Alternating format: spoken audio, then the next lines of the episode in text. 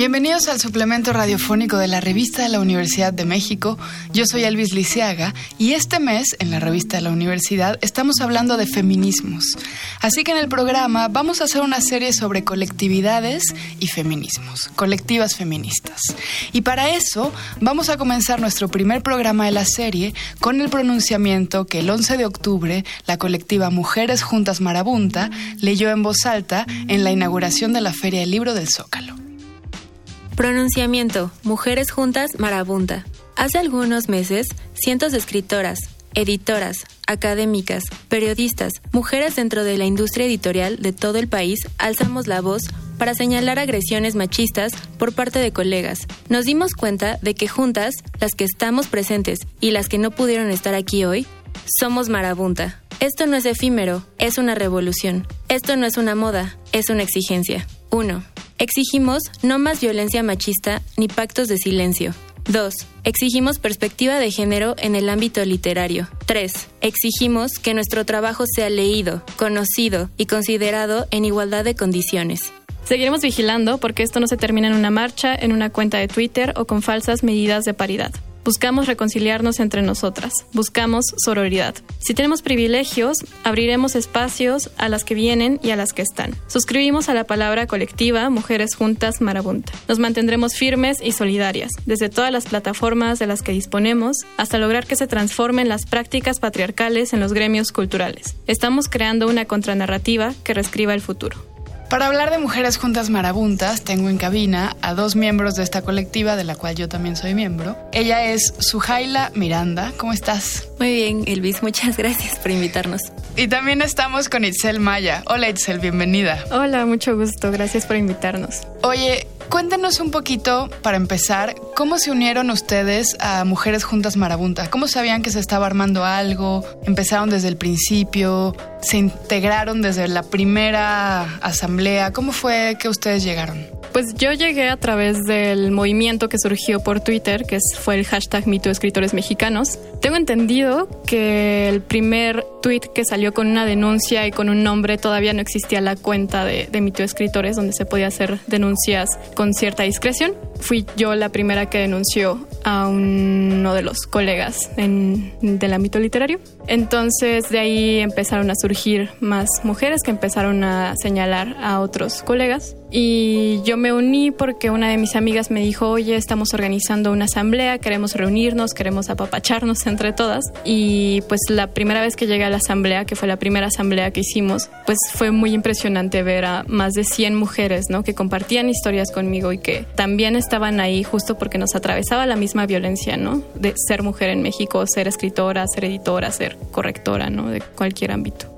Hubo un proceso muy lindo que tuvo que ver con nuestras amigas inmediatas, ¿no? Claro. Las que se enteraban de que había un hashtag en Twitter, nos llamaban a otras y entonces nosotras íbamos, veíamos quién estaba señalado, empezamos a envalentonarnos para contar nuestra propia historia o nuestro propio caso, pero finalmente creo que de todas surgió el común denominador de que necesitaba superar el Internet o que necesitábamos salir del Twitter para convertirnos en algo más que no terminara en ser un escarmiento nada más, ¿no? Como que tenía que concretarse y eso creo que tiene que ver con la colectividad y no con que alguien pusiera un tweet de manera individual y entonces todo el mundo se le fuera encima. Entonces como que también una cosa de la protección de unas a otras, de ser anónimas pero juntas con un nombre, permitió que estas asambleas continuaran. ¿Tú cómo viviste este proceso, Sujail? A mí me impresionaba mucho llegar a cada asamblea y ver cómo todas nos organizábamos y cumplíamos con lo que habíamos dicho que íbamos a llevar en la asamblea anterior, ¿no? Se me hizo muy bello que dijimos, bueno, ahora ya nos vimos a la cara, ¿no? No se quedó algo en redes sociales, sino ya está este encuentro en persona y todas juntas vamos a organizarnos y vamos a ponernos a cambiar las cosas, que es lo que queremos y buscamos. Y mm, se empezaron a formar las colectivas y también era muy bonito que llegas a tu comisión y pues te ponías a trabajar. incluso había veces que pues había semanas en que no hacíamos nada, pero todas seguíamos como hablando entre nosotras y pasándonos datos, pasándonos hasta ofertas de trabajo, ¿no? Como que empezó a haber esta comunicación muy sorora y se me hizo bellísimo encontrar a mujeres con mucha más experiencia que yo, porque pues la verdad yo soy muy joven, y que te jalaran y eso me, me interesaba mucho y creo que fue por lo que yo seguía muy interesada en seguir participando en esta colectiva. Quería formar parte de...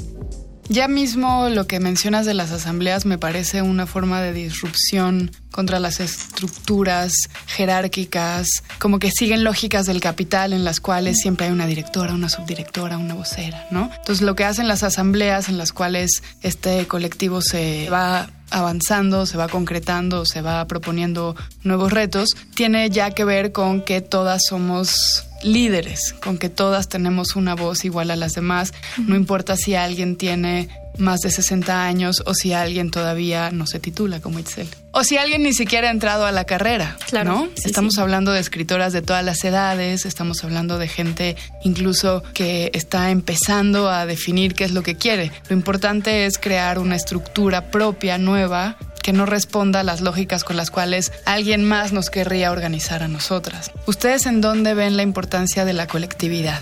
Pues creo que más bien recae sobre todo en que el, sistema en el que vivimos estaba hecho para que nosotras no nos juntáramos nunca y que esa rotura, este quiebre en el sistema, en, la estructura, justo como mencionabas, hizo que pudiéramos juntarnos y establecernos como una colectiva, ¿no? Creo que la importancia recae ahí, en que justo pudimos unirnos, escucharnos, contar nuestras historias y a partir de eso empezar a trabajar porque no solo se quedaba en, esos señalamientos en Twitter o, o, en las marchas, por ejemplo, ¿no? Que creo que sí es muy importante empezar a acompañarnos y a acuerparnos entre nosotras.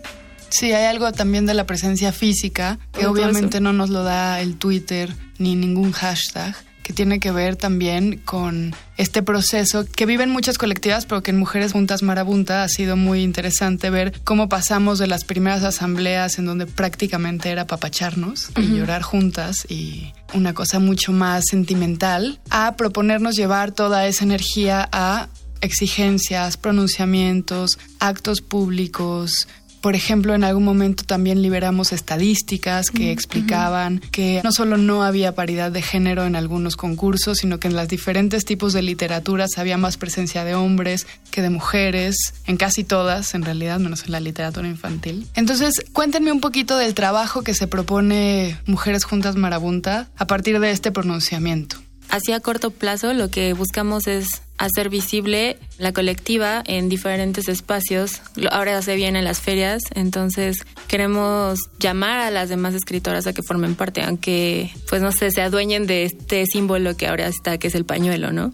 También estamos viendo que, justo como lo dice en el pronunciamiento, esto de las falsas medidas de paridad que han presentado tanto en jurados o en la misma presencia de más mujeres pero aún así necesitamos que haya perspectiva de género. Entonces también yo creo que tendremos que en alguna asamblea ponernos a pensar cómo podemos hacer que llegue este tipo de talleres para instruir a todos, ¿no? Realmente, o sea, no solo las mujeres que están en esos espacios privilegiados, sino también a los hombres que puedan también tener ahí su privilegio. Sí, incluso a nosotras mismas, ¿no? Hay una comisión que se encarga de mantenernos actualizadas, de leer a quien nos toque leer, ¿no? O sea, hay una parte como educativa en donde si la sociedad va cambiando tan rápidamente, nosotras también tenemos que ser capaces de saber mantener qué significa la perspectiva de género, que podría pensarse que radica en la paridad, por ejemplo, igual número de juezas que de jueces. a lo mejor la perspectiva de género tiene que ver más con una educación y entonces está más en ellos que en ellas y entonces hay que ver en dónde estamos no educándonos, ¿no? Sí, y sobre todo, o sea, yo sí creo en el principio de la paridad porque justo eso es un punto de partida, ¿no?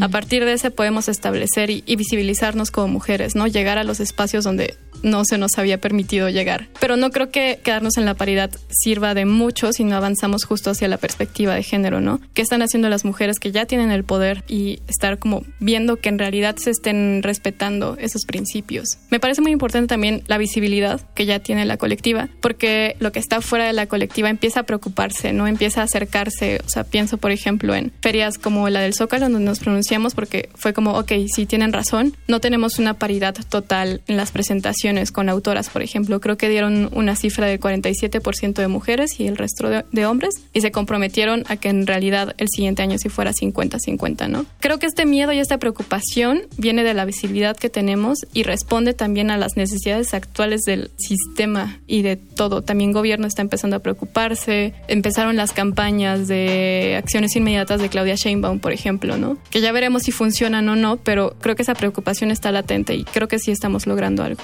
Yo también creo que la visibilidad es una forma también de ocupar un espacio que nos era negado ha habido tanta, pero tanta, pero tanta violencia a las mujeres en la industria de las escritoras, de los escritores, en la industria editorial. Tantos diferentes tipos de violencia y tanto daño psicológico a tantos niveles que no podemos permitir que le vuelva a pasar a una chica más. Entonces hay también una forma de ponerse ahí en una figura que para muchos resultará amenazante, pero que para nosotras es como tomar un lugar que ya era nuestro, pero que no nos querían dar. Sí, justo. Y por ejemplo, yo sentí muy bonito que el viernes, después del pronunciamiento, me metí un rato a checar redes sociales y a una de las alumnas puso algo así como qué bonito estar creciendo en esta época en que las mujeres escritoras son visibles y en las que están luchando, ¿no? Realmente me pongo a pensar en, el logro y en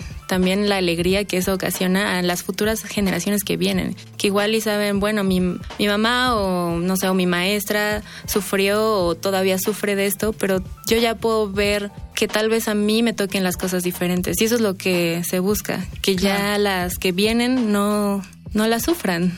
Es muy bonito porque es un mundo en donde normalmente te enseñan, sí, te enseñan sin decírtelo, que en realidad tenemos que competir entre nosotras por quién es la mejor, quién publica más, como una serie de lógicas que nosotras no nos proponemos, pero nos ponen en un molde ahí, es como un laboratorio de ratas. Y encontrar sororidad con las mujeres que hacen lo mismo que tú es muy al contrario, o sea, es como, es es algo muy estimulante, porque te dan ganas de ir a más asambleas, también te dan ganas de escribir más, porque nosotras mismas creamos talleres, porque nos contamos lo de las ofertas laborales que tú decías o de los concursos que hay. Entonces como que hemos gestado una pequeña comunidad que además de los principios políticos, también está resultando creativa, ¿no? Es bien bonito después de una asamblea irte con las chicas que nos acabamos de reunir para ver como puntos súper políticos o súper de exigir cosas a editoriales y lo que sea. Y después decir, bueno, ¿y qué estás escribiendo, no? Y que nos emocionemos por el proyecto de escritura de la compañera es algo bien bello. Que, ah, bueno, ya escribí tal parte, te la mando y la checas. Y editarnos entre nosotras, no sé, se va creando unas relaciones entre escritoras que yo la verdad no, no creí que fueran así de bonitas y seguras o sea, porque además te sientes en un espacio seguro.